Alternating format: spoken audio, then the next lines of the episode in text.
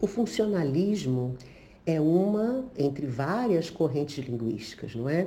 E uma corrente linguística que tem um impacto, uma representação grande em nível internacional e nacional também. O que que investiga a nossa área?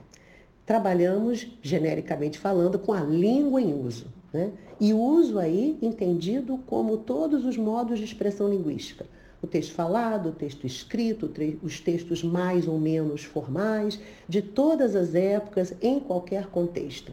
Então, nós trabalhamos com o conceito de uso em termos muito latos, ou seja, é o modo pelo qual a comunidade linguística se expressa, convencionaliza a linguagem. E nós nos estamos interessados não só nos usos sincrônicos, nos usos de hoje, de aqui e agora do Brasil, mas também nós nos preocupamos como os usos mudam em termos históricos também, né? na detecção das etapas, as etapas de mudança que começam com a polissemia e depois se efetivam com a mudança categorial mesmo, do tipo, por exemplo, eu acho uma caneta no chão, em que eu vejo efetivamente uma caneta, é uma questão muito até perceptiva, é, ou eu olho as nuvens no céu e digo eu acho que vai chover, porque as nuvens estão escuras, ou eu vejo uma pessoa preocupada e digo eu acho que você está muito preocupado. Então são três achares diferentes, com polissemias diferentes, e que esse último aí chega quase a se comportar como um elemento de modalização e, portanto, nós já estaremos no contexto da mudança linguística. Então, veja que isso acontece tanto em termos históricos quanto em termos sincrônicos. Então, o funcionalismo olha a língua, olha o uso, mas muito focado nas questões envolvendo a polissemia e também as questões de competição, porque quando eu começo a achar que achar é um verbo que pode ser um verbo modalizador, um verbo de quase perceptivo e cognitivo, né? Eu começo a competir. Então, eu acho que você está certo, eu penso que você está certo, eu presumo que você esteja certo, né? Então, nós assumimos que os nossos estudos vão atrás e perseguem esses focos, né? A gramática, portanto, para a gente, em sentido lato, são todas as formas sistemáticas e convencionais pelas quais as pessoas se comunicam. Ela tem aquilo que a Baibe chama de uma configuração de dunas de areia. As dunas de areia, elas têm uma certa configuração estável, mas à noite ou durante o dia, com os ventos e as mudanças climáticas, elas mudam a sua configuração, elas mudam o seu estado. Então, nós pensamos muito a gramática como as dunas de areia. E, portanto, essa gramática ela, ela tem, ela evidencia estabilidade, que é a sua estrutura, variabilidade, a competição pelo uso e a mudança, tudo convivendo no mesmo estágio de língua. Em termos gerais, nós temos hoje basicamente três grandes correntes funcionalistas em voga, não é? Uma é a chamada a, a, o funcionalismo holandês, da gramático discursivo funcional, que tem em Dick, Hengeveld, Mackenzie seus grandes nomes. Existe uma vertente funcionalista muito forte também norte-americana, não é? Baseada nos trabalhos seminais de Givon, a própria Bybee, Sandra Thompson e outros, né? Preocupada muito com iconicidade, com a demonstração da derivação dos propósitos funcionais para a configuração da gramática e temos também a gramática sistêmico funcional, que tem em Halliday a sua maior referência e que privilegia uh, os estudos voltados para as relações textuais. Os estudos funcionalistas são importantes para entendermos justamente, então, como funcionam e como mudam os padrões de uso linguístico são importantes também para levantarmos e destacarmos as propriedades que juntas vão configurar a gramática. E que propriedades são essas? Sumarizadas em quatro itens. Né? Primeiro, é, o que impacta a gramática são os contextos de uso. Nós temos que pensar em gênero discursivo e sequências tipológicas, do tipo narrativa, expositiva, descritiva, injuntiva. Né? Quer dizer, os fatores contextuais impactam a gramática e devem ser levantados. Temos também, como segundo ponto importante, os fatores extralinguísticos. Linguísticos. Nós nos perguntamos em que época esse texto foi produzido, para que propósito comunicativo ele está servindo, qual é o perfil dos usuários, ou seja, dos que produzem e dos que recebem esse texto, qual é o seu nível de escolaridade, qual é a representação que essa pessoa tem na comunidade linguística, tudo isso impacta a gramática. Também na hora de observar não é, as propriedades do uso, levamos em conta os processos cognitivos, né? E aí pensamos em categorização, quer dizer, como é que as pessoas classificam não só as coisas do mundo, como as coisas da língua, as próprias categorias gramaticais, os processos de analogização, não é? Que modelos, de que modelos as pessoas partem para criar novos usos? A questão do encadeamento, a ideia de que nós não percebemos, da mesma maneira que não percebemos o mundo e as coisas do mundo isoladamente, a gramática também não. Nós falamos através de pares de forma e sentido, né, das chamadas unidades pré-fabricadas. A própria noção de sintagma tem a ver com isso. E como quarto é, é, fator importante de natureza é, de impacto da língua, a, pró a própria estrutura linguística, né, que concorre para a configuração da gramática. E em termos de aplicabilidade, nós pensamos que uma importante aplicabilidade dos estudos funcionalistas é para o ensino, né?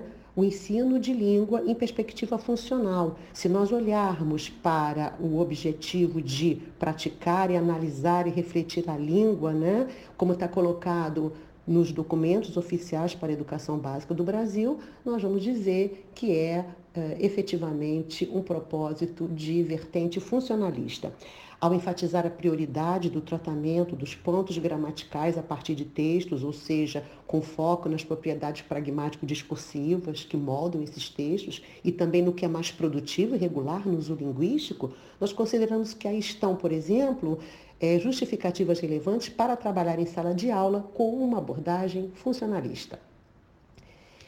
Também pensamos que é importante a, a, a teoria funcionalista para a pesquisa linguística de modo geral.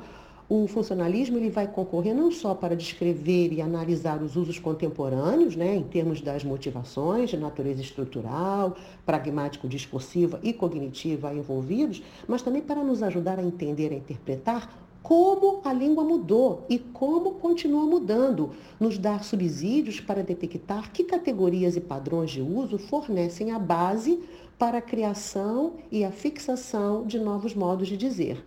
Trabalhamos na concepção de que as pessoas não estão a todo momento criando termos inéditos, mas elas reaproveitam material já disponível para nova funcionalidade. Assim, nós entendemos que sentidos mais concretos fornecem a base para sentidos mais abstratos, que nomes, verbos e advérbios podem ser recrutados para a convencionalização de elementos mais gramaticais, como conectores textuais, marcadores discursivos nós entendemos que sentidos menos subjetivos se tornam mais subjetivos e intersubjetivos na trajetória rumo à mudança linguística.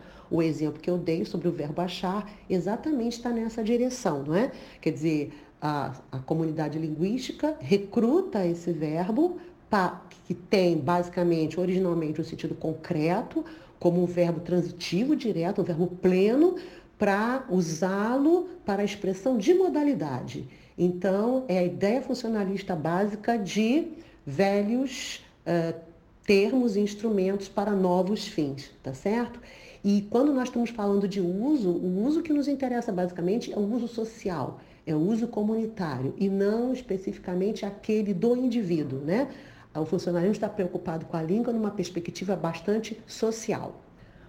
É, o investigador funcionalista ele deve estar atento, portanto, ao que é usado e como a comunidade linguística fixa e elege padrões de interação. Deve estar atento não só às formas estabilizadas, mas também, ou a, talvez até principalmente, aquelas que competem pelo uso em estado de variação e aquelas que exibem gradiência categorial, ou seja, que estão no trânsito da trajetória de mudança, não é? Os funcionalistas se interessam muito pelo que ocorre no nível morfossintático da língua. A maioria das nossas pesquisas está nesse nível. E por quê? Porque é ali, no nível morfossintático, que se percebe mais claramente as relações de forma e sentido das categorias da língua. Né? São vários os exemplos de estudos recentes nessa área. E podemos citar, por exemplo, o estudo de vinculação de orações naquela base do Klein, não é? orações menos vinculadas, que chegam até as orações mais vinculadas e que culminam, por exemplo, com as orações reduzidas. Então, é uma linha de estudos grande que testa, por exemplo, a proposta de Hopper Trogut clássica de 93 da parataxe para a hipotaxe e daí para a subordinação. Outra linha forte de estudos funcionalistas é a linha que detecta e que analisa a funcionalidade e a trajetória de mudança que leva à formação de conectores textuais e marcadores discursivos, né?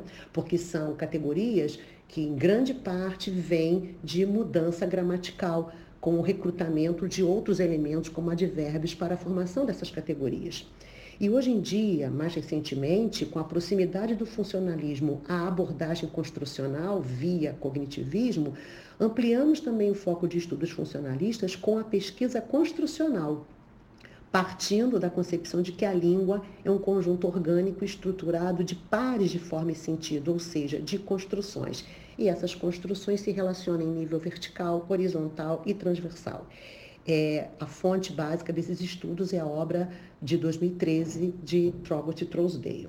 E, portanto, nessa linha é, de abordagem construcional, no que hoje nós chamamos linguística funcional centrada no uso, né, nós estamos preocupados em investigar as construções da língua, os pares de forma e sentido, como eles se relacionam com as demais e como são instanciadas as construções. E também, portanto, para esse olhar, nós estamos muito focados hoje nos estudos de escala contextual, uma vez que nós estamos entendendo que o que ocorre com o item também ocorre com os demais itens do contexto em que ele está inserido. Então, nós temos que olhar, por exemplo, as propostas de Heine ou a de Divold quando vão dizer que contextos originais e fonte vão derivar para contextos ponte ou atípicos e críticos, e daí nós vamos ter os contextos de efetiva mudança. Então não é mais o item, mas o contexto. E como fruto, né?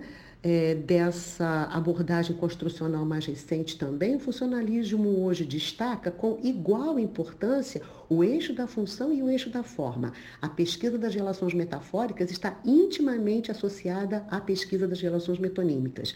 Os mecanismos analógicos são redimensionados como fundamentais para a pesquisa da mudança e do uso linguístico. Então, metáfora e metonímia pareadas, né? E analogização vindo muito forte, não só como um processo de domínio geral, não é?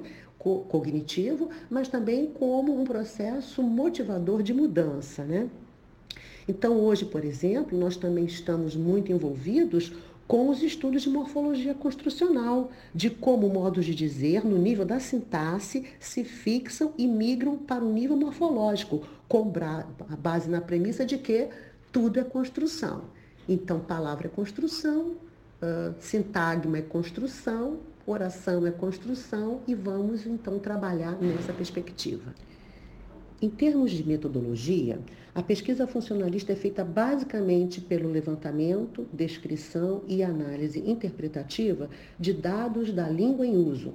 Trata-se, portanto, de uma vertente de pesquisa de forte componente empírico. Esses dados, coletados em situação de interação, seja falada ou escrita, são considerados levando-se em conta as propriedades contextuais da sua ocorrência, Daí nós extrairmos cada vez mais fatias maiores de texto para análise. Hoje, a grande maioria desse material é coletado em confiáveis bancos de dados que se encontram disponibilizados na internet, tanto para textos contemporâneos quanto para textos de sincronias passadas.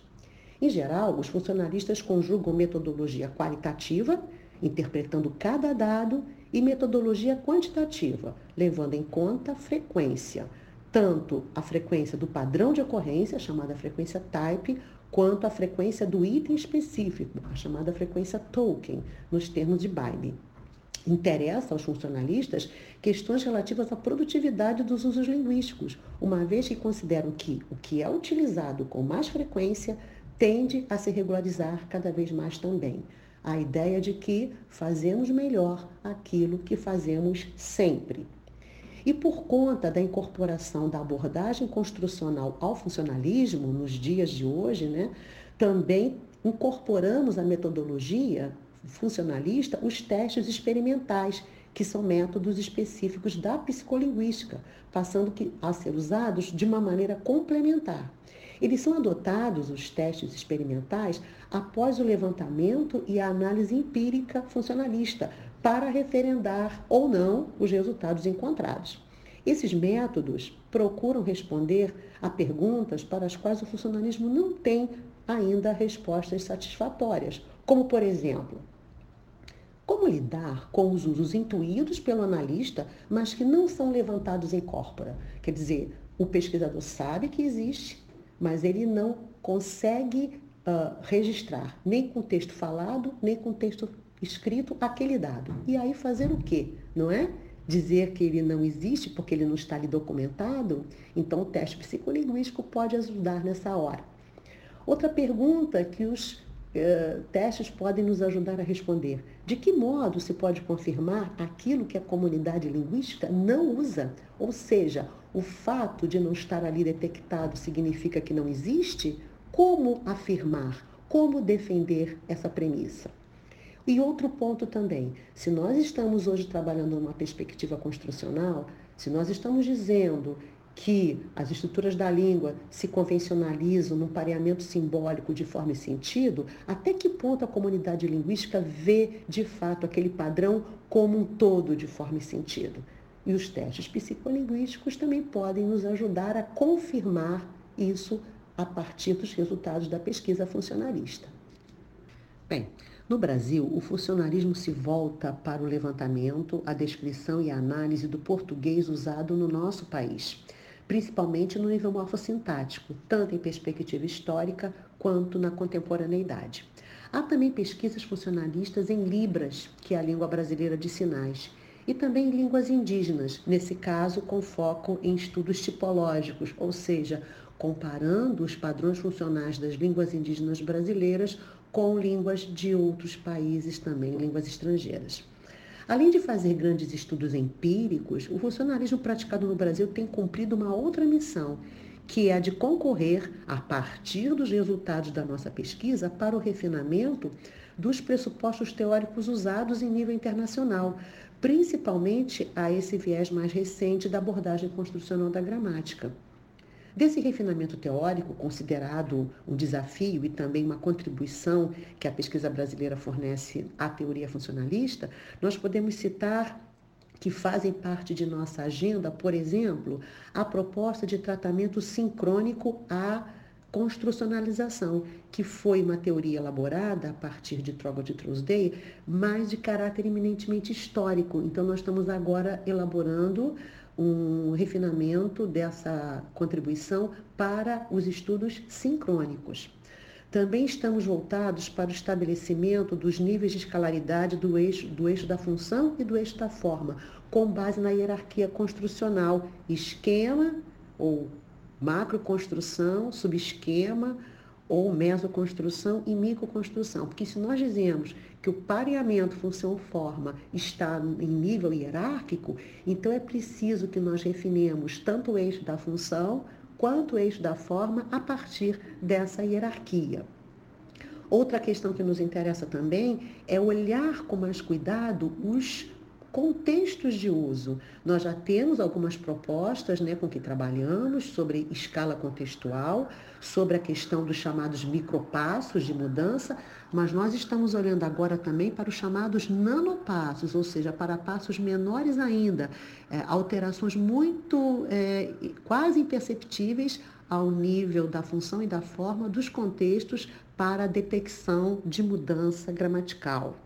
E pensamos também que nós temos que ajustar e compatibilizar esses passos de mudança às questões de analogização, não entendendo esses dois eixos como contrastivos, pelo contrário, nossas pesquisas mostram que há uma certa complementaridade entre mudança contextual e analogização, que isso pode acontecer junto, e mostrando também que as rotas de mudança, elas são ricas e complexas em termos de motivação, certo?